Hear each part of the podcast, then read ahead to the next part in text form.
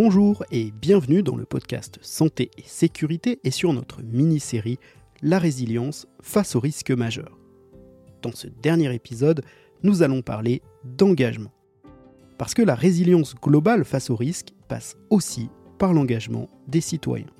Chacun peut s'engager sur la base du volontariat pour contribuer à la sécurité du pays et pour aider les victimes.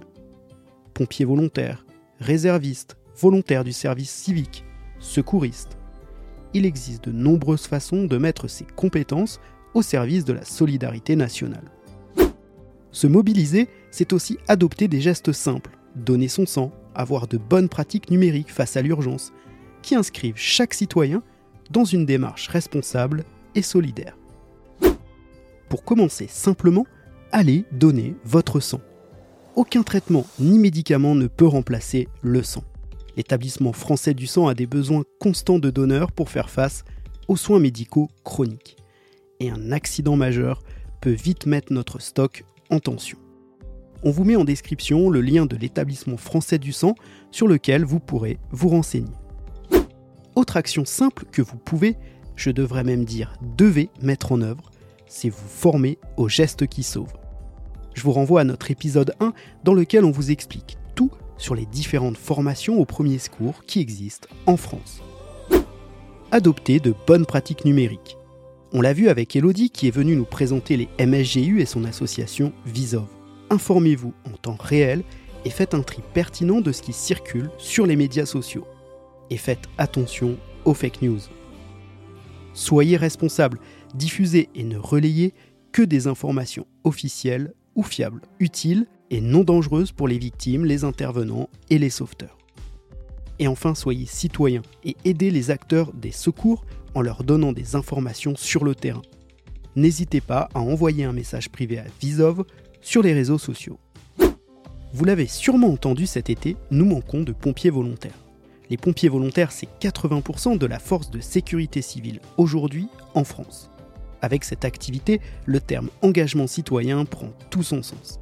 C'est une activité qui n'est pas toujours facile, qui est très exigeante par ailleurs, mais qui fera de vous un citoyen accompli. Cette activité est indemnisée et peut ouvrir des droits à des prestations sociales en fin de service.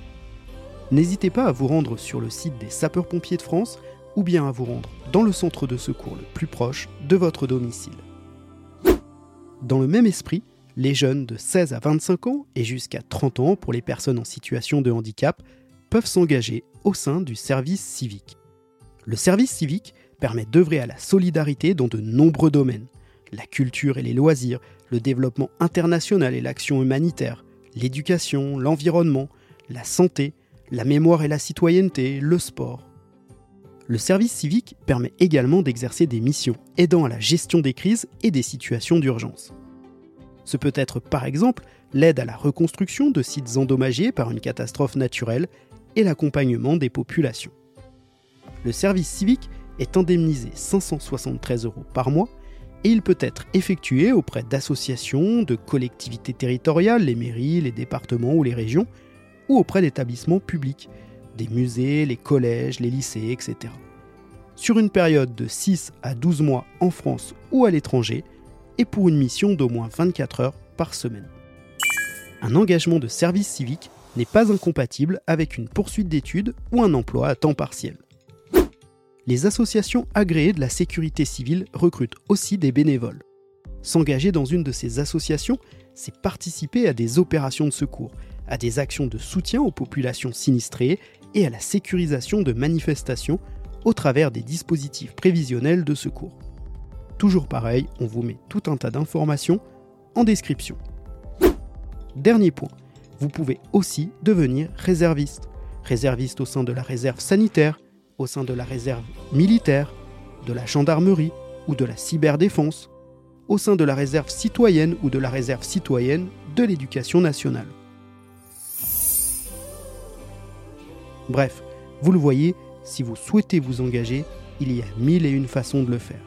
Alors n'hésitez pas, informez-vous et engagez-vous. Je vous souhaite une belle journée, mais surtout, prenez soin de vous.